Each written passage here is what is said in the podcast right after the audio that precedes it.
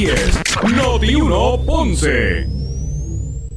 Noti 1 no se solidariza necesariamente con las expresiones vertidas en el siguiente programa.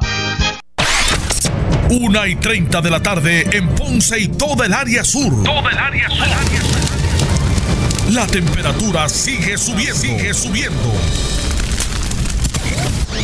José Moura está listo para discutir los temas más calientes del momento con los protagonistas de la noticia en Ponce en Caliente por Notiuno 910. Bueno, saludos a todos, buenas tardes, bienvenidos. Esto es Ponce en Caliente. Yo soy Luis José Moura, como de costumbre, de lunes a viernes de 1 y 30 a 2 y 30 de la tarde por aquí por Noti1, analizando los temas de interés general en Puerto Rico, siempre relacionando los mismos con nuestra región. Así que bienvenidos todos a este espacio de Ponce en Caliente. Hoy es jueves 14 de mayo del año 2020 y hoy, como todos los jueves, me acompaña para el análisis de los temas del día el pastor René Pereira Hijo. Saludos, pastor, buenas tardes. Saludos, saludos Maura y saludos a toda la audiencia de Noti1. Aquí estamos nuevamente eh, contigo, ¿verdad? Para el análisis de los temas. Así mismo, así que hoy, hoy, hoy hay varias cosas. Tenemos que hablar del Código Civil, eh, Pastor, pero antes eh, la gobernadora Wanda Vázquez Garcet, de hecho todavía está ofreciendo una conferencia de prensa. Hay unos anuncios con relación a incentivos a diferentes sectores con relación a la pandemia. Se ha hablado también de una aportación para la empresa privada en términos de sus empleados, entre otras cosas. Y más adelante pues ampliamos. Eh, pero quería preguntarle, ¿verdad?, sobre el desarrollo de esta etapa eh, de respuestas ante la pandemia en que nos encontramos. Eh, no sé cuál es su lectura al día de hoy. sé que usted hasta ha estado en reuniones con la gobernadora, ¿verdad? por algunos ámbitos relacionados a, a, la reapertura. Esta tarde también se reunirá nuevamente. Básicamente, ¿cuál es su lectura del punto en que nos encontramos, Pastor? Bueno, el punto que nos encontramos te refieres a general, no solamente a la reapertura de las iglesias. Claro, en términos generales. Sí, por eso. Eh, bueno, eh, se está eh, se está ya hablando, ¿no? De esta de esta gradual reapertura. Ya hay unos protocolos que se están dando. Eh, a la misma vez, eh, vemos que eh, eh, lo que reporta el Departamento de Salud todavía no, ¿verdad? No se ha visto ese pico de contagio tanto ha hablado durante todo este tiempo, así que, ¿verdad? Por lo que por lo que vemos, habría que esperar, ¿no? A ver una vez esa reapertura siga ampliándose si van si si va a haber se van a disparar esos contagios. Eh, la gobernadora había dicho anteriormente, Moura, eh, que si eso ocurriera, que iban a revertir. Pero yo te soy franco, o sea, yo creo que una vez se dé esa reapertura y se estén otra vez, eh, ¿no? Abriendo los negocios y las tiendas y, y las personas yendo a los lugares de trabajo, me parece a mí que va a ser muy difícil volver otra vez a, ¿no? a, a detener ese proceso porque eh, aquí obviamente eh, eh, la paralización de la, de la economía, ¿no? Pues este, si se sigue manteniendo, pues, pues va, va a traer consecuencias funestas. Así que es una decisión difícil, se va a ver esto por etapas, de la misma manera según puedo ver, ¿verdad? Y, y, hoy estaré efectivamente más adelante en una reunión virtual eh, no presencial, sino virtual, con otro líder religioso, donde se va a hablar de la eh, reapertura escalonada de los servicios religiosos presenciales. Y se están siguiendo básicamente una, una guía que se han implementado en otros lugares. Eh, el efecto y el resultado que va a tener una vez eso se esté dando y si no si si va a haber un, aumento dramático en lo en con el COVID-19. Eso habría que verlo. Definitivo, de hecho, y estuvo, eh, estaba un poco curioso, porque recordamos como aquí en este programa también se analizó y, fue, ¿verdad? Eh, eh, pie forzado de análisis en varios en, en, varias instancias de los medios de comunicación cuando recordamos que el secretario Lorenzo González decía, bueno, si es que para el 3 de mayo es que viene el pico. Eh, fecha precisamente que, que, después determinaron para, para la apertura escalonada. Ahora el secretario dice, no, afortunadamente nunca el pico llegó. Ya, ya este como que esa amenaza no está latente, ¿verdad? Y eh, eh, eso, eso levanta, ¿verdad?, sospecha Y, y, fíjate, Maura, a mí, a mí lo que, lo que yo veo en todo esto es cómo tú puedes eh, eh, determinar si se está llevando o si está ocurrido o no ha ocurrido ese pico cuando seguimos teniendo el mismo problema que hemos tenido desde que esto comenzó. ¿Dónde están, dónde están eh, la cantidad de, o sea, cómo tú sabes realmente cuántas personas están contagiadas?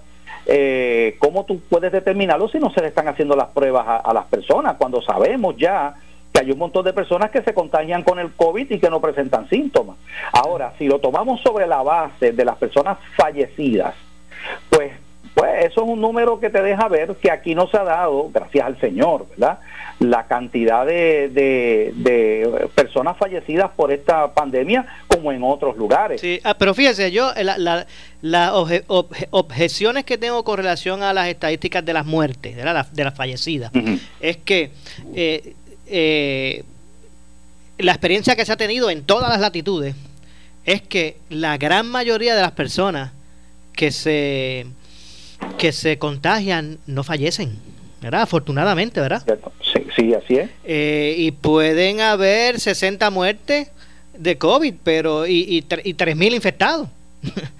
Eh, así que eh, mis objeciones con hacer proyecciones a base de muerte son esas, que no puede ser certera porque no es una muestra. Claro, pero pero ante la ante el escenario que tenemos de que no hay pruebas suficientes y que se están haciendo un montón de pruebas, eso es otra cosa, Maura. Las pruebas rápidas que compró el gobierno han dado falsos positivos, pero a, por montones. no es una prueba confiable y por lo tanto eh, esto eh, pone la situación todavía verdad más difícil para uno tener una data porque aquí hay que tomar decisiones basadas en una data fidedigna científica pero es que no la hay. Ahora la, el, el, asunto de, de los fallecimientos por el covid lo importante aquí que yo creo que es la preocupación mayor que se ha tenido, ¿no? No son tanto cuánta gente se pueda contagiar, sino que si el número de personas que desarrollan una condición grave que requiera de eh, ventilador, requiera de uso de, de, sala de intensivo y todas estas cosas, sea tan alto que no de abasto. Esa ha sido la preocupación desde que esto comenzó y pues podemos decir que hasta ahora eso no ha sucedido. Sí, afortunadamente. Así que, de hecho, hoy yo, yo entiendo que, que si se tomó la, tomada la determinación, ¿verdad? De comenzar de forma escalonada la reapertura, pues eh, me parece que, que, debe, debe entonces seguir su curso, si esa fue la determinación que tomaron, ¿verdad? Debe seguir entonces su curso, pero me parece que esto tiene que ir acompañado, ¿verdad? De una campaña mucho más este, agresiva para eh, que la gente pues eh, entienda cuál va a ser el comportamiento en la calle, ¿verdad?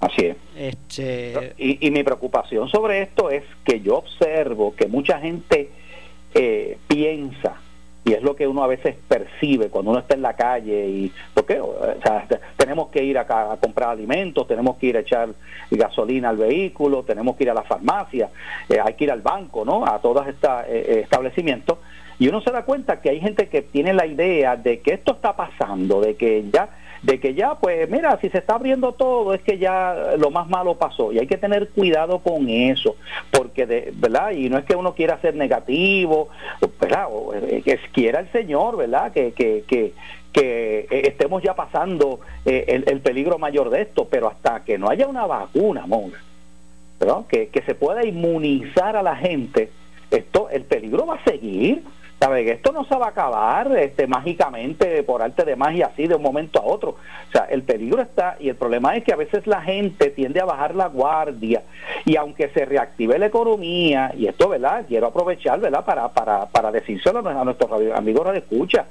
Si se reactiva la economía, los lugares de trabajo, oye, hay que seguir tomando las precauciones de distanciamiento, hay que seguir siendo cuidadosos, porque porque si eh, eh, mira lo que pasó ahora mismo en, en, Wuhan, esta provincia de China, otra vez están habiendo casos. O sea, ya han habido lugares donde se ha reactivado la economía y se han vuelto otra vez a disparar los casos de contagio que se habían contenido con el distanciamiento social. Ese es el peligro. Definitivamente. De hecho, estaba observando varios de los puntos que eh, ha expresado en la conferencia de prensa hoy la gobernadora y ella anunció que los profesionales que trabajan por cuenta propia recibirán un segundo estímulo económico por la cantidad de mil dólares.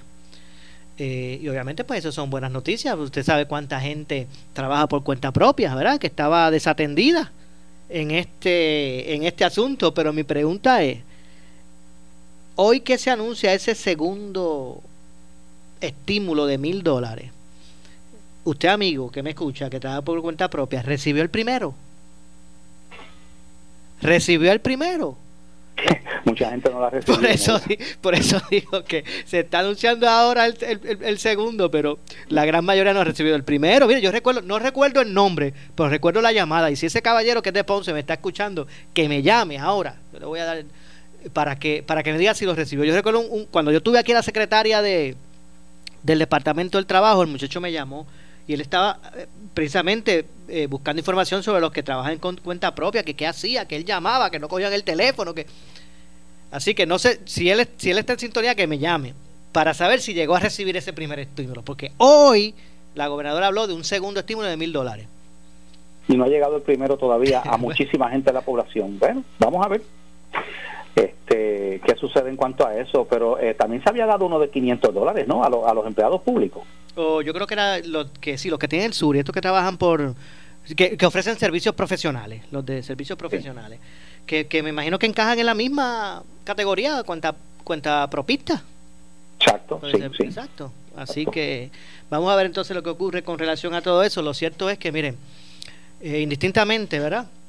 Va a llegar un punto que el mundo tiene que seguir su, su rumbo, aunque de forma distinta, no como lo conocíamos antes de la pandemia. Eh, nunca vamos a estar, nunca vamos a sentirnos igual de seguros en la calle que en el pasado, ¿verdad? A menos que, surja una vacuna, que, que, pueda, como pasó con el polio. Usted sabe que el polio se jadicó totalmente. Así es. De la faz de la tierra con una vacuna. Pues hasta que eso no ocurra, y eso tomará muchísimo tiempo, el mundo va a tener que tomar, seguir su rumbo, pero, ¿verdad? De forma distinta a como nos comportábamos en sociedad, por decirlo así, eh, en el pasado. Así que hay que empezar por ahí. Segundo, eh, las personas pues tienen que internalizar que por más que, hay que empezar a, nuevamente a ser productivo, a, ¿verdad? comenzar a, mover el aspecto económico, porque no todo el tiempo vamos a poder quedarnos en las casas, ¿verdad? Recibiendo subsidios o ayudas, no todo el tiempo. Eso va a tener un, un, hasta, eso va a llegar hasta un punto. Y hay que empezar, ¿verdad? A, verse ahí, en esa, en esa, en esa disyuntiva y en ese reto.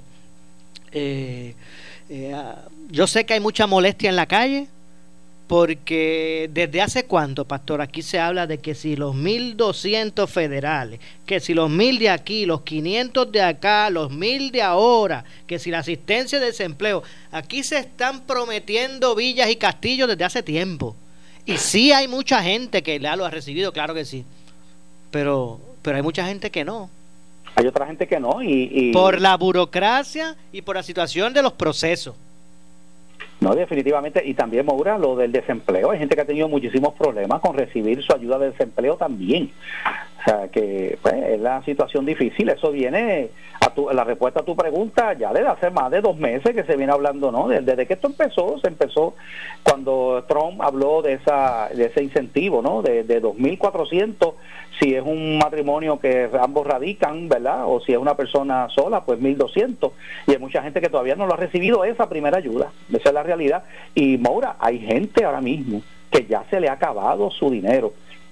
El, y, sale de hecho hoy en la prensa ese análisis que, van a hacer estas personas que tienen que pagar renta, que tienen que pagar la hipoteca, que tienen que no asumir unas responsabilidades. Eh, se habla de unas moratorias, se habla de unas cosas, pero de hecho, pastor, discúlpeme, y del mismo modo, ¿verdad? Que yo, sé que usted concurre conmigo, yo con usted, ¿verdad? en este análisis de, de los tropiezos que ha tenido el ciudadano para, para poder, este, eh, ¿verdad? Poder eh, eh, tener esas ayudas. Pero por el otro lado también hay que decir que hay mucha gente, ¿verdad? Como que, no sé, no sé si es que vive del cuento eh, o que no proyectan, no se proyectan al futuro, que cuando le llegaron los chavitos estos de los 1200 le han llegado estas ayudas, lo que se han ido es por ahí a comprar este televisores y, ¿verdad?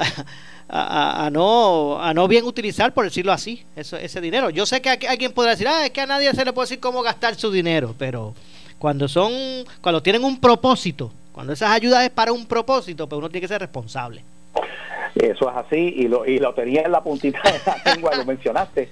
Eh, quería hablar de eso también. Eh, mire, eh, aquí hay algo que tenemos que entender todos, Moura, y no lo he dicho solo, no lo estoy diciendo solamente yo, ya lo han dicho otros economistas y otras personas conocedoras de este campo hay que ahorrar un dinero. O sea, usted no se mande, ah, agarré, me llegaron los 2.400, ver, los 2.400 pesos y se tire como un loco a, a comprar tabletas, a comprar plasma, a comprar montones de cosas que realmente no son una necesidad inmediata. Aquí hay que ahorrar esos chavitos porque no sabemos si eh, muchas personas, que es lo más probable que le va a suceder a muchas personas, Maura, eh, hay, hay negocios que van a reabrir, pero hay empresas y negocios y tiendas ahora mismo y pequeños comerciantes que sencillamente no van a poder reabrir y hay gente que se va a quedar sin trabajo. Pues mira, eh, hay un principio en la Biblia, ¿verdad?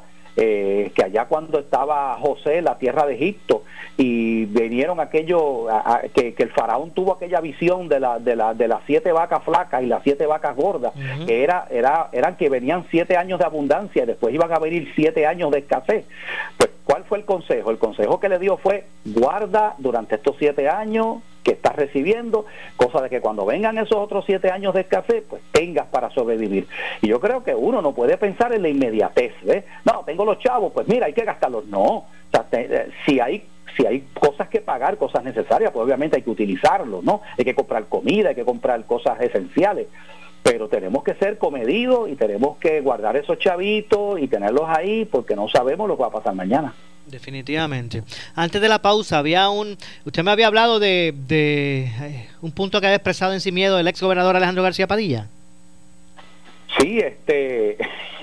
El, el ex gobernador Alejandro García Padilla, ¿verdad? Hay zonas expresiones en el programa Sin Miedo que verdaderamente. Sí, que escuchamos por aquí por Noti1 de lunes a viernes a, la, a las 9 de la mañana. Saludos allá a, a, a, a todos ellos que están aquí a, las 9, a Alex, a, Carmelo y Alejandro. Sí, no, este, básicamente tengo por aquí la, tengo por aquí la noticia, ¿verdad? Para, para citarlo específicamente. Dice, dijo Alejandro García Padilla en el programa Sin Miedo. Yo me arrepiento de no haber propuesto la legalización de la prostitución como en los países de avanzada. Debía haber propuesto el derecho a la mujer a prostituir su cuerpo, pero qué, o sea, yo digo, pero pero bendito sea, gracias a Dios que salimos de este señor. O sea, pero qué es eso? Moura, o sea, eh, eh, eh, yo no entiendo verdaderamente la, la, la mentalidad de este individuo. Los países de avanzada, cuando se sabe que la prostitución es una de las cosas que se ha utilizado para esclavizar a las mujeres. Mira, Moura, los que conocen un poquito del campo de la prostitución saben que esas mujeres están bajo el dominio de unos individuos que son las que las que las controla Gaya, que se llaman los chulos, porque así es que funciona eso. Y esos individuos... ¿Quiénes son? ¿Los qué? Los chulos, el chulo.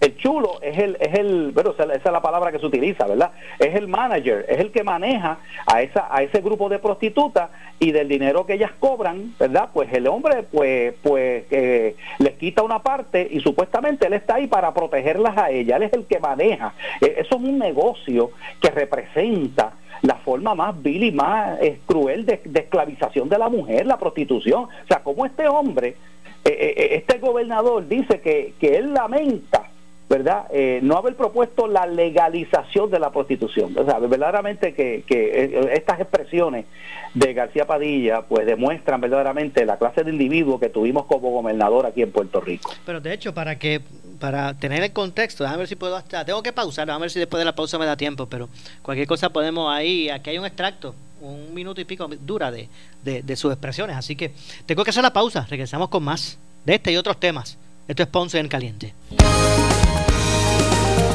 aplicación para tu teléfono a través del iTunes Store en tu teléfono Apple o en el Play Store de tu Android. el Play Store de tu Android. Y recibe las alertas de las noticias de último minuto en cualquier, momento. Somos Noti 1630. 630. Primeros con la noticia. Conectándote con lo que ocurre en Puerto Rico y el mundo en tu teléfono celular. Con la aplicación iHeartRadio puedes llevar tu radio a todas partes, incluyendo tus estaciones favoritas en la isla. En la, isla. Ahora puedes escuchar Noti 1, Fidelity, Sal Soul y Hot 102 desde tu teléfono celular para cuando estés en el trabajo, en el gym, chinchorreando, de playa o donde quiera que vayas, en y fuera de la isla. Además, descubre cientos de estaciones de radio de Estados Unidos y canales especializados. También puedes crear tu propio playlist para que te cures con la música que te gusta. Bájala ahora, es completamente gratis. Entra al App Store o Google Play y escribe en la ventana de search o búsqueda iHeartRadio. Es i de punto, heart como corazón y radio. iHeartRadio, la aplicación para tu música, tus estaciones de radio y la número uno para podcasts. iHeartRadio. Evitar el contagio de COVID-19 es responsabilidad de todos. En Walmart, Sam's Club y Amigo tomamos las medidas necesarias para proteger a nuestros clientes y asociados. Contamos con que tú hagas tu parte al visitarnos. Mantén seis pies de distancia siempre, en filas y pasillos. Utiliza tu mascarilla en todo momento. No traigas menores de 16 años y no visites las tiendas si presentas algún síntoma. Combatir el COVID-19 nos toca a todos. Un mensaje de Walmart, Sam's Club y Amigo. ¿Sabía usted que la grama artificial de Gramamía perdura sobre 10 años? Artifigrama de Gramamía ha sido tratada contra los rayos ultravioleta para prolongar la vida del color original. Grama artificial Artifigrama, un producto exclusivo de Gramamía. Visita gramamía.com o llame al 642-7137.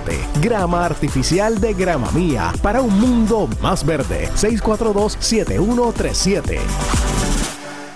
Vente para Credit Centro Coop y toma la mejor decisión con un préstamo personal de 5 mil dólares desde el 6.95% de interés con un pago mensual desde 80 dólares. Ah, y el primer pago en los próximos 90 días. Nadie te da más. Más información en el 787-857-3500 o en infocop arroba creditcentrocop.com. Barranquitas Orocovis Ponce. Somos tu mejor alternativa. Sujeto a aprobación de crédito. Ciertas restricciones aplican. Acciones y depósitos asegurados hasta 250 mil dólares por COSEC. Cuando se trata de eliminar y sacar todo tipo de grasa y sucio difícil, Sacato de Crystal Products te da los resultados que tú quieres. Con Sacato puedes limpiar piezas de motor, herramientas, muebles, pisos, estufa y ollas de cocinar. Ah, y el barbecue te lo deja limpiecito. No te compliques más cuando se trata de limpieza profunda. A la grasa dile bye bye y el sucio difícil, sácalo con Sacato. Sacato lo sacato. Oscar Crespo y Asociados somos orientadores de casos de seguro social por más de 30 años, con el conocimiento y la experiencia que necesitas al momento de someter tu reclamación. Para orientación, consulte con el licenciado Oscar Crespo, exdirector del Seguro Social Federal. No te confundas y no te dejes engañar. Seguimos ubicados donde siempre, esquina edificio de dos plantas frente al semáforo, en Avenida Fagot Santa Clara, número 3042 Ponce, 787 642 2452 Act Security, con 16 años en Puerto Rico, protegiéndote a ti y a los tuyos. 570-55. 570-55. Noti 1630 felicita a toda la industria radial y celebra Mayo, mes de la radio. WNO 630 AM y W232DH 94.3 FM San Juan, WPRP 910 AM Ponce, WORA 760 AM en Mayagüez, WNEL 1430 en Caguas y WCMN 1280 AM en Arecibo. para mantenerte informado, entra a nuestra página web notiuno.com. Descarga la aplicación Noti1630 en tu celular y síguenos en las redes sociales, Facebook y Twitter. Somos Noti1630 30 con los mejores talentos de la radio y haciendo la diferencia en nuestro Puerto Rico. Celebrando Mayo, mes de la radio. Noti 1630 te presenta las noticias del momento. Las noticias del momento. Pasamos a la sala de redacción Rafael Rafi Jiménez. Buenas tardes, soy Gelmaris Rivera y usted escucha Noti 1630 primeros con la noticia, última hora 2 con 1. El director ejecutivo del Instituto de Estadísticas, Orville Disdier, planteó en el programa Caliente con la Jovet la posibilidad de que las proyecciones iniciales sobre coronavirus estuviesen basadas en lo que sucedió en otras partes del mundo. Las proyecciones que se hicieron muy al comienzo pudieron haber estado eh, basadas en, sucesos que ocurrieron en otros lugares eh, y basados en un escenario que quizás eh, si no se estuviera haciendo un, un, curfew, no estuvieran las personas en, la llamada cuarentena. Así que probablemente no se cumplieron esas expectativas por muchas razones, pero entre una de ellas puede ser que, que ha sido por eso mismo, porque sí funcionó el estar eh, encerrados por ese tiempo. El Última hora 2 con 2, el analista de política José Sánchez Acosta consideró en el programa Palo Limpio que el ausentismo laboral durante la reapertura de la economía se debe al jugoso incentivo económico que reciben miles de trabajadores en la isla. Interviene Normando Valentín. Cuando el congresista pensó en 600 billetes semanales, ¿Cuál fue el criterio? Yo me he preguntado eso mismo. Oye, un billete grande, ¿viste? Eh, es, es bien, bien alta esa cantidad. Iván Rivera es nuestro amigo, ¿sabes? ¿Qué dice Iván? Chequeate el, chat. Mira, 600 pesos semanales, pero, pero, pero no bueno, tú me, me, escuchas, pero a lo que voy antes de, además de seguir con, con la cantidad esa, es que lo que tú dices de que hay gente que está rechazando volver a trabajar y haciéndose el enfermo o lo que sea. O que tienen miedo por el COVID. Hay un grupo que lo está recibiendo los 600 pesos ya. Plus los 190, porque son los... Los, federal más estatal, o sea, lo, que le corresponde por la vía estatal, los, la ayuda esta federal del CARES Act. Pero hay un grupo que no es que lo está recibiendo, es que tiene miedo a volver a trabajar y no recibirlo eventualmente porque entonces no va a cualificar. El mismo problema, sigue siendo los 600, la gran cantidad que es. Esa es una cantidad demasiado atractiva. Hay gente que está incluso, y lo he escuchado, dispuesta a renunciar a que lo voten si por cuatro meses va a estar cogiendo 800 billetes. Y uno suma y resta y dice, bueno, en cuatro meses te da para ir para buscar otro trabajito y sigues acumulando. Que, y si te vas a ganar eventualmente 725, da lo mismo que te ganes 725 aquí que te lo gana allá. Claro. Última hora 2 con 3. La policía informó que un hombre fue asesinado a balazos en el barrio Magüeyes del municipio de Barceloneta. Se indicó que el hombre transitaba en un automóvil del que no hay descripción por la carretera 664 cuando fue fatalmente tiroteado cerca de las 11 y 30 de la mañana de hoy. El Cuerpo de Investigaciones Criminales de Arecibo investiga el asesinato. Estas son las noticias del momento. Noti 1630 primeros con la noticia. Continúa. Última hora 2 con 4. En breve le echamos más leña al fuego en Ponce en Caliente por Notiuno 910.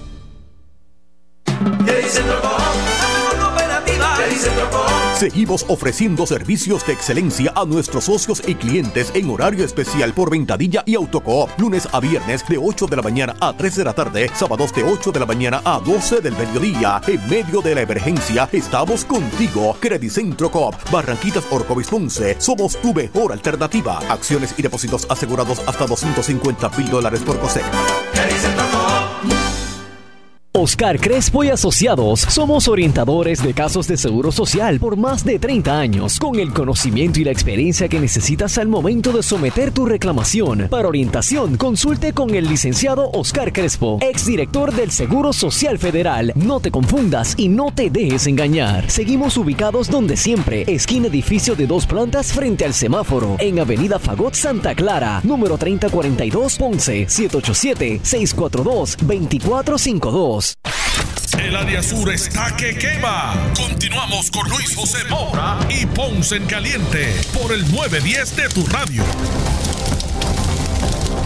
Bueno, estamos de regreso. Estamos de regreso, son las 2 con 4 de la tarde. Esto es Ponce en Caliente. Yo soy Luis José Moura. Usted me escucha por aquí por Noti1 de lunes a, de lunes a viernes a la 1 y 30 de la tarde. Hoy, como todos los jueves, me acompaña el pastor René Pereira eh, Hijo. Y estábamos hablando sobre las declaraciones que hiciera el ex gobernador Alejandro García Padilla en el programa Sin Miedo, que usted escucha por aquí, de lunes a viernes, por Noti1, a las 9 de la mañana, moderado por nuestro director de programación Alex Delgado. Eh, también participa el senador Carmelo Ríos y el ex gobernador. Eh, referente a, lo, a la prostitución y que eh, el García Padilla pues hablaba de que él se arrepentía de no haber propuesto la, legal- la legalización de la prostitución. Pero eh, vamos a escuchar eh, el, el segmento, ¿verdad? Donde precisamente hace las declaraciones eh, el ex gobernador para que ustedes pues tengan también ele- eh, elementos eh, para, para el análisis. Así que vamos, vamos a escuchar. ¿Usted creería en la prostitución que se legalice? Yo me arrepiento de no haber propuesto la legalización, como igual que propuse la legalización de la marihuana para fines recreacionales, debía haber propuesto, como los países de avanzada, el derecho a la mujer, de la, de la mujer a eh, eh, pero, eh, prostituir su cuerpo, sí. Ouch. Este, yo estoy en total desacuerdo. Boom Chicken Nuggets. Esta es la noticia de hoy. Alejandro se tiró al charco. Bueno, y yo no una sé persona cómo. me dice, o sea que Santurce se puede convertir en Ámsterdam. Ojalá, Ay, Dios mío. ojalá, mano. Eh, mira, Alejandro, como tu abogado, Sí, te, claro, voy a porque, pedir, claro, te voy a pedir, te voy a pedir que no hagas expresiones. Extraordinario, más, hermano, extraordinario. Porque Házmele la, la prueba a este que yo creo que tiene, aquí, tiene COVID. aquí viajamos a Ámsterdam No, no, no. Y, no- y nos maravillamos de la cultura y vemos qué lugar hermoso y nos sentamos en la calle a tomar café, pero ah, pero en Santurce no. Ay, Dios mío. Mire, mi hermano. Lo perdimos. ¿A qué pasa? Eso No. va a pasar en our lifetime. No, no, no, este, lo perdimos. Wilma, ya lo voy a llevar a tu Te voy a casa. Creo, más. no lo dejes salir Te por a- ahí. pero es que te lo voy a llevar a tu casa que yo creo que hoy eh, pero, me está dando Carmelo, fiebre. ¿Qué nos importa a nosotros? By the way, no, no hablamos de, la, de lo de Jamón Luis Cruz Bulgo. Mañana. Bueno, Pero, pero. ¿qué nos importa? ¿Qué- Iba a decir algo. ¿Cómo? ¿Qué ¿Qué nos nos importa a nosotros lo que la mujer hace con su cuerpo? Eso es su cuerpo. Mira, este. O el hombre, porque hay prostitución masculina. Hace 20 años teníamos esta misma discusión sobre la marihuana. Y ahora todo el mundo está de acuerdo con que se legalice la marihuana. Mira, bueno, bien. Hace 100 años teníamos la misma discusión con el alcohol. Y ahora la madre es el que se, se- se prohíba el alcohol. Bueno, ahí escucharon, ¿verdad? Las expresiones que hizo el ex gobernador Alejandro García Padilla en el programa eh, Sin Miedo, que ustedes escuchan por aquí por Noti1 a las 9 de la mañana, de, eh, de lunes a viernes. Eh, Pastor, eh, básicamente el punto de, de- de Alejandro, el ex gobernador, es que pues, la mujer debe, tiene el derecho de, debe tener el derecho de, de- lo que quiera hacer con su, puer- con su cuerpo, incluso prostituirse. Qué triste, ¿verdad? Eh, verdaderamente uno escuchar a una persona que fue gobernador de Puerto Rico y que tiene una familia y que tiene una hija, ¿verdad? Que yo, yo me imagino que él como padre no se sentiría nunca, eh, pienso yo, ¿verdad? Eh, porque yo como papá que tengo dos hijas, que mi hija me diga, mira papi, yo no quiero, yo no quiero, yo lo que quiero hacer en mi vida es ser una prostituta. O sea, para mí eso sería como padre eh, algo doloroso porque uno que, que conoce un poquito de lo que de lo que es ese ese bajo mundo de la prostitución. Uno sabe cuánto sufren las mujeres cuánto se denigra la mujer eh, cuánto este mira una mujer que tiene que vender su cuerpo para poder eh, eh, no este tener un, un dinero eh, cuando hay tantas oportunidades hoy día para para que las mujeres verdad tengan su carrera. Verdaderamente es bien triste no escuchar a, a un a un hombre que fue jefe de estado de nuestro país ¿verdad? Eh, eh, hablar de esa manera es bien penoso, bien triste. Eh, y el, el punto que eh, trae en, términos del derecho de la mujer de hacer, de hacer lo que entienda con su cuerpo, ¿qué, qué usted respondería a eso? Este, eso, eso yo lo he escuchado antes, ¿verdad? Eh, cada cual es dueño de hacer con su cuerpo lo que le da la gana. Bueno, pues entonces vamos a dejar que la gente se suicide, porque cada cual matarme, por ejemplo, porque estoy cansado de vivir. Eh, vamos a aplicar, mira, él habla mucho de Ámsterdam. Sabes que en Ámsterdam, si tú eres una persona mayor y tienes condiciones de salud, pues tú puedes ir y, y, y- te ayudan a suicidarte.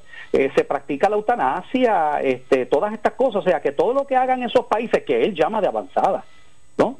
Eh, vamos nosotros a aplicarlo aquí en Puerto Rico porque porque ese- ese- esos son los modelos que vamos a utilizar nosotros. Wow yo creo que esa eh, eh, esa manera de pensar eh, eh, es bien triste bien lamentable porque aquí no se está tomando en cuenta de nuevo. O sea él está pensando en la prostitución quizás fue que vio la película esa que dieron hace tiempo que sale esta actriz verdad no, ahora no me acuerdo el nombre de esa película y que, que sale que, que, que Kevin Costner verdad y que te entiendes y, y- él está viendo la prostitución como algo glamoroso Ah, como, este, la Pretty, Pretty Woman, Pretty Woman. las mujeres que han estado en ese mundo de la prostitución. Pastor, la, la pregunta dice Pretty, Pretty Woman, dice usted. Pretty Woman con... Pretty- exacto, que, que quizás fue que vio Pretty Woman y él se cree que eso que esa es la prostitución es eso. Bueno, yo lo que digo es que, mire, usted- amigo, que me está escuchando, usted no se pierda mañana la edición de Sin Miedo a las 9 de la mañana por aquí por Noti1, porque yo me imagino que con el, ¿verdad? El, el álgido análisis público que han tenido esas expresiones de Alejandro, mañana yo imagino que él va a comentar algo, comentará algo. Así que, eh, Pastor, no, es que no quiero que se me acabe el tiempo sin que usted me comente, y es que la mayoría no, no del PNP, ¿verdad? En la Cámara, eh, aprobó esta tarde, hoy, eh, a viva voz, la versión enmendada del Senado y de- del proyecto nuevo del Código Civil de Puerto Rico. Así que la Cámara ya concurrió con el Senado con relación a este proyecto. Bueno, y mi reacción al respecto, Maura, es que es lamentable que el Senado eh, haya hecho unos cambios aquí a este código, que no fue lo mismo que para complacer, de hecho, a, a ciertos grupos mano- eh, minoritarios, eh, donde eh, por un lado se reconoce por primera vez en el Código Civil la personalidad jurídica del no nacido, pero entonces a la misma vez se reconoce el derecho de la mujer a matar, ¿verdad? A, a- a, eh, como, como ella tiene derecho sobre su cuerpo, y, y ahí es donde está la incongruencia, ¿verdad? Porque por un lado le está reconociendo personalidad jurídica al nacituro, pero por otro lado entonces lo puedes matar, ¿verdad? Eh, se reconoce lo del cambio de sexo en el acta de nacimiento, eh, se, ¿verdad? La, la maternidad subrogada se reconoce por, eh, ¿verdad? por primera vez en un código eh, y hay algo aquí que es lo que más que me preocupa rapidito porque sé que el tiempo avanza y es con relación a las iglesias donde aquí por ejemplo dice lo siguiente Estoy buscando por aquí, ¿verdad? Específicamente lo de las iglesias, eh, donde dice Moura, eh, que no, lo encuentro por aquí que las iglesias se, se removió totalmente del, del texto verdad de lo de la gente. Aquí está. Se elimina la cláusula que establecía que el que las iglesias y las instituciones eclesiales regirán sus asuntos internos de acuerdo con su doctrina, dogmas, costumbres, leyes internas y disciplina religiosa propia. O sea, se removió una cláusula que daba una protección y se reconocía en esa cláusula que las iglesias pueden establecer su, su constitución y sus reglamentos de acuerdo con su doctrina, costumbre. Entonces, yo veo esto y yo digo, wow, eh, vuelven otra vez y hacen lo mismo. O sea, aquí, eh, y honestamente yo no sé por qué están protestando y por qué los grupos estos pro gay, pro aborto, feministas, están en contra de este código, porque honestamente debieran estar aplaudiendo. Este es un código que los favorece a ellos grandemente. Entiendo, así que ahora pues está en manos de la gobernadora. Ella es la gobernadora y yo creo que la gobernadora lo va a firmar, es lo que yo espero. Ella, ella eh, ya, ya ella hizo unas expresiones, no sé si las viste, donde ella dice que ella está conforme con esas enmiendas porque eran las enmiendas que ella esperaba que se hicieran, ¿verdad? Y por lo tanto, pues uno puede entrever que se va a firmar eso y ya tendremos entonces un nuevo Código Civil en Puerto Rico, porque el que tenemos ahora, eh, aunque se le han hecho muchos cambios a lo largo de, de, de, ¿verdad? de décadas, pero es un código que se redactó en la- en 1930, viejísimo. O sea que en términos generales, eh, usted le complace el- la legislación. No, no, no, no, yo estoy en contra, Maura. Yo creo que ese código es una afrenta al sector creyente, al sector conservador, a, quien, a quien le debería. ay, lo que yo no entiendo es por qué los grupos gay están en contra de este código, honestamente. Eh, pero yo creo, yo no estoy de acuerdo. Yo creo que este código este, no, no debió haber sido firmado. Y yo pe- ¿verdad? esperaría que la gobernadora no lo firme. Eh, pero la rea- porque aquí se violenta, se dejó fuera libertad religiosa, se dejaron fuera unas protecciones que se habían aprobado en la Cámara. El Senado los quitó y lamentablemente la Cámara, como quieren ya salir de este asunto del código, ¿verdad? Pues ha concurrido con esas enmiendas, pues ya, ya lo aprobó a viva voz, ya esto pasó de la legislatura, ahora irá camino a la fortaleza y estará en las manos de la señora gobernadora. Eh, Sé que, firma. sé que dentro de unos minutos, ¿verdad? Usted eh, va a formar parte de una reunión virtual con la gobernadora. Sé que, sé que el tema es eh, lo que va a ser la eventual reapertura, ¿verdad? De, eh, de, los, de los servicios religiosos, ¿verdad? De forma presencial y, y, y- ella discutir con ustedes cómo es que esto debe encaminarse. Pero usted le, le, le- le- va, le, plan- le- le va a plantear algo esto del código o, o- o no.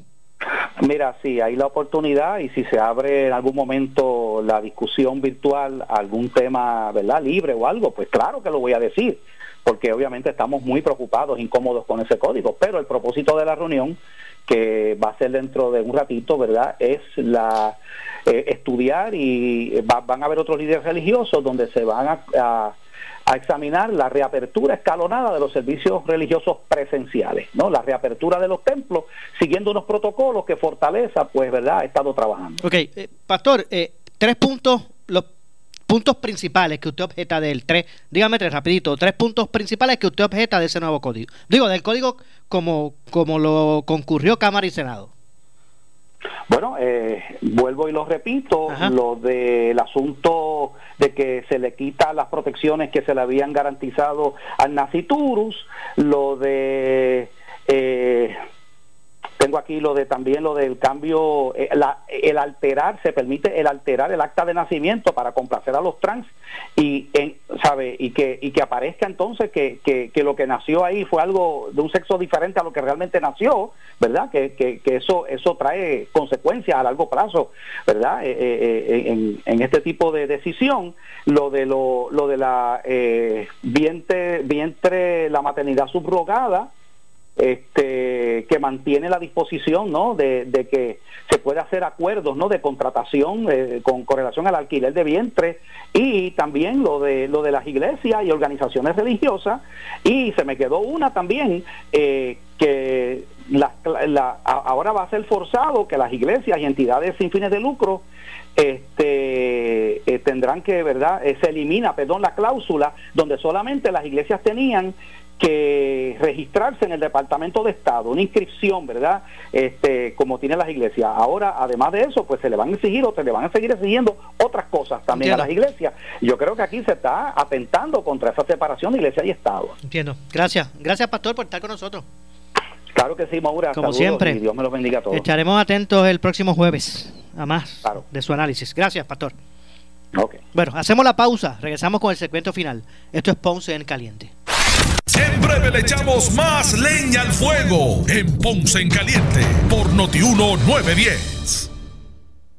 Oscar Crespo y Asociados somos orientadores de casos de seguro social por más de 30 años, con el conocimiento y la experiencia que necesitas al momento de someter tu reclamación. Para orientación, consulte con el licenciado Oscar Crespo, exdirector del Seguro Social Federal. No te confundas y no te dejes engañar. Seguimos ubicados donde siempre, esquina edificio de dos plantas frente al semáforo, en Avenida Fagot Santa Clara, número 3042 Ponce, 787-642-2452.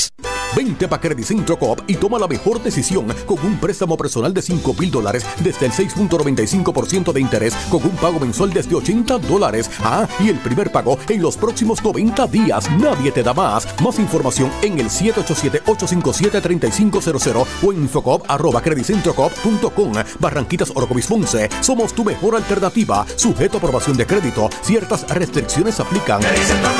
Acciones y depósitos asegurados hasta 250 mil dólares por COSEC.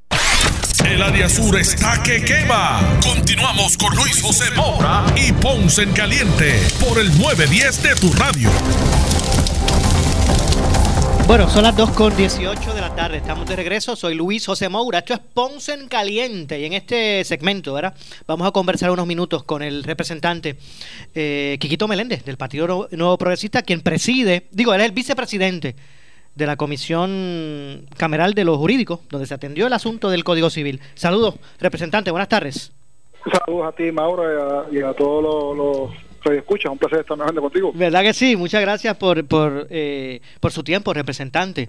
Eh, básicamente, ¿cuál es su lectura? La Cámara pues concurrió esta tarde con el Senado con relación al proyecto del Código Civil eh, y ahora pues pasa a la, al escritorio de la gobernadora. ¿Cuál es su, su lectura del, del, del, del proceso que ha atravesado este, esta legislación?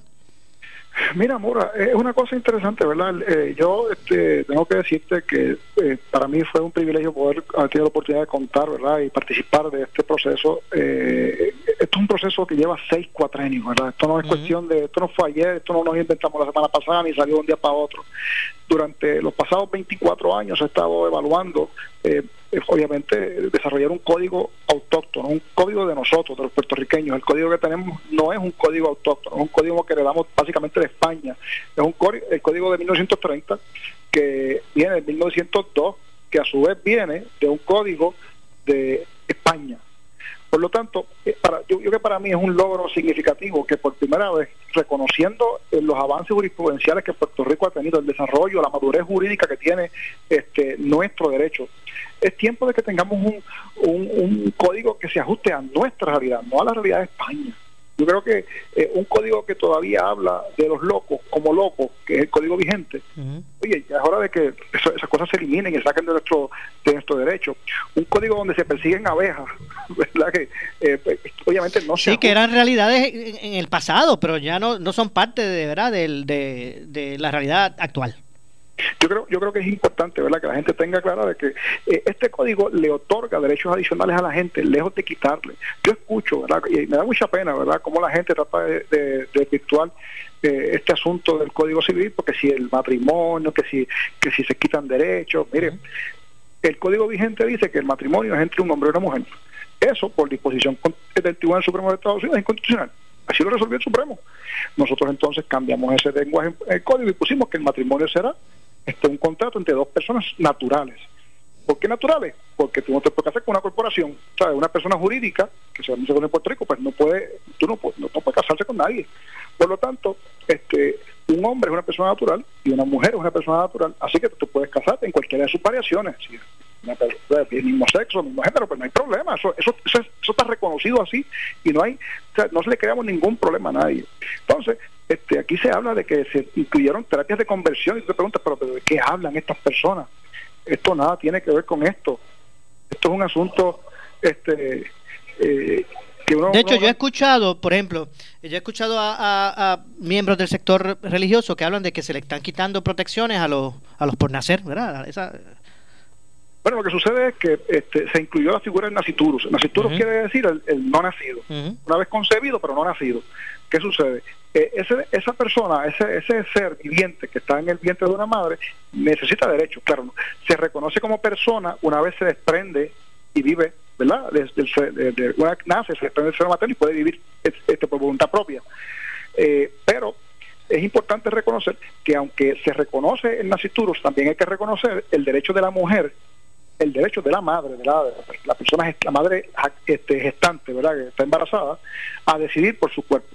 Hay gente que no le gusta eso, eh, porque, oye, yo sí, eh, yo, yo pienso distinto, pero el derecho, la jurisprudencia federal establecida por el Tribunal Supremo de los Estados Unidos dispone que una mujer puede decidir sobre su embarazo. Ese- esa, es la, esa es la realidad jurídica, no solamente en Puerto Rico, sino en todos los Estados Unidos. Por lo tanto, eh, el lenguaje que se incluyó para el nacituro es que los derechos que se le reconocen al nacituro, que oye, en esencia es garantizarle que tengan los, este, cuidados médicos correspondientes, no pueden, o sea, están supeditados, ¿verdad? Número uno, que nazca con vida, y número dos, ninguno de los derechos del nacituro puede ir en contra del derecho que tiene la madre gestante de decidir eh, tomar decisiones sobre su propio cuerpo. Así que no estamos tampoco quitando derechos a nadie, lo que está, oye, estamos reconociendo los derechos que cada parte tiene como los tiene según el tribunal resuelto. Yo sé que hay gente que quisiera que, por ejemplo, los grupos religiosos quisieran que dijera que prohibimos todo el, el aborto, pero la realidad jurídica en Puerto Rico es que no lo podemos hacer porque aunque aun cuando lo hagamos, eso, eso en efecto este, violenta los principios que ah, el Supremo Federal ha establecido como constitucionales. Eso no, no se puede legislar sobre ese asunto.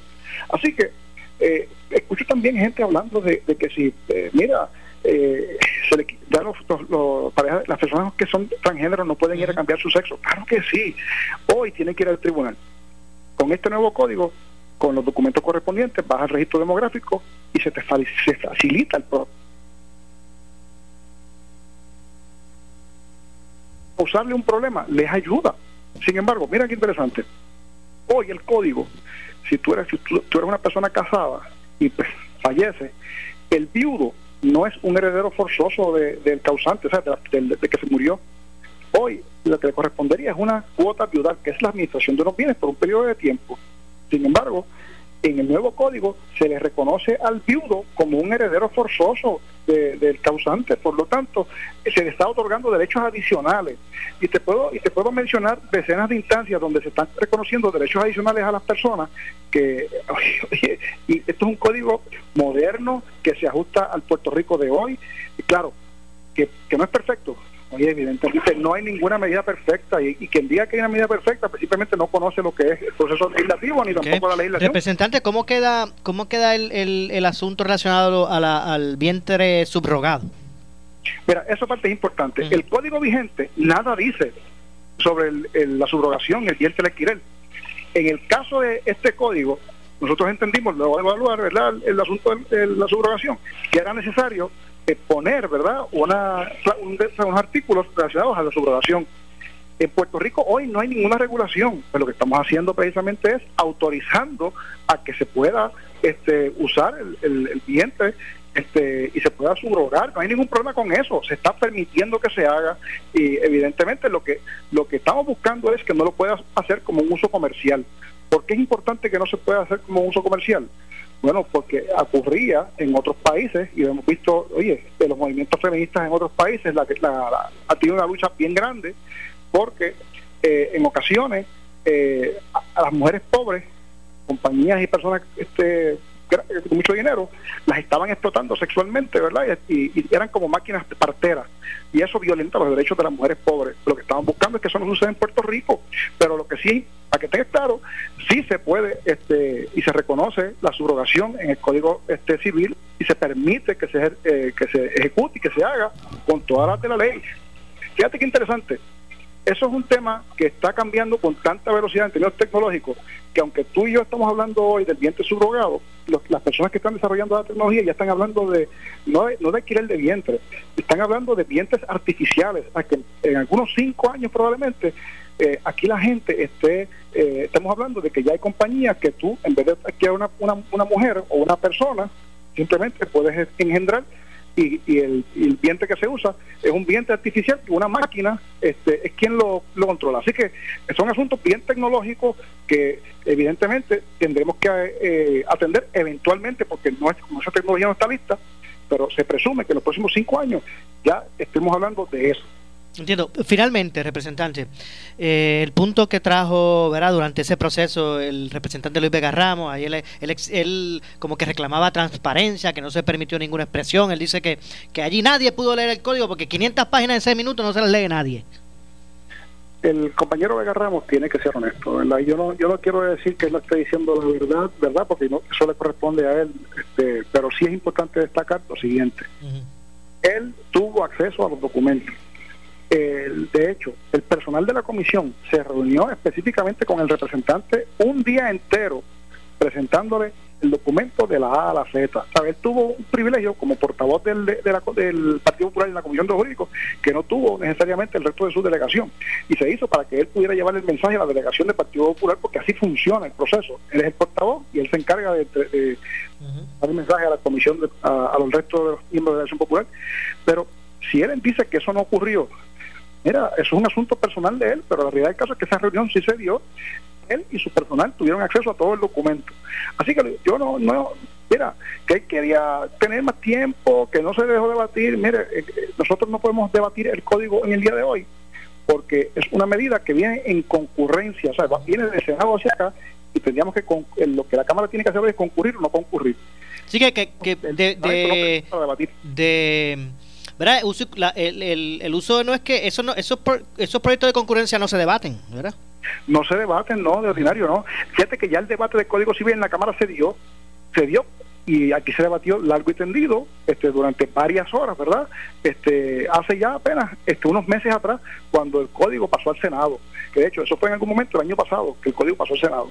Bueno. Pues, eh, hizo, hizo todas sus gestiones y le añadió un lenguaje adicional eh, y nosotros lo evaluamos y decidimos que era este apropiado concurrir. Así que yo creo que en lo- si, si todo sale apropiadamente como se, como se presume, en los próximos días debemos tener un nuevo Código Civil aprobado y firmado por la gobernadora. Gracias, representante. Siempre un placer. Igualmente, muchas gracias, representante Quequito Meléndez. Lamentablemente se nos ha acabado el tiempo. Yo regreso mañana con más. Esto es Ponce en Caliente. Yo soy Luis José Moura, a las 1 y 30. Los espero mañana. Pero usted, amigo, amiga que me escucha, no se retire, que tras la pausa, la candela con nuestra compañera Ileana Rivera de Liz. Buenas tardes. Somos la noticia que quieres escuchar.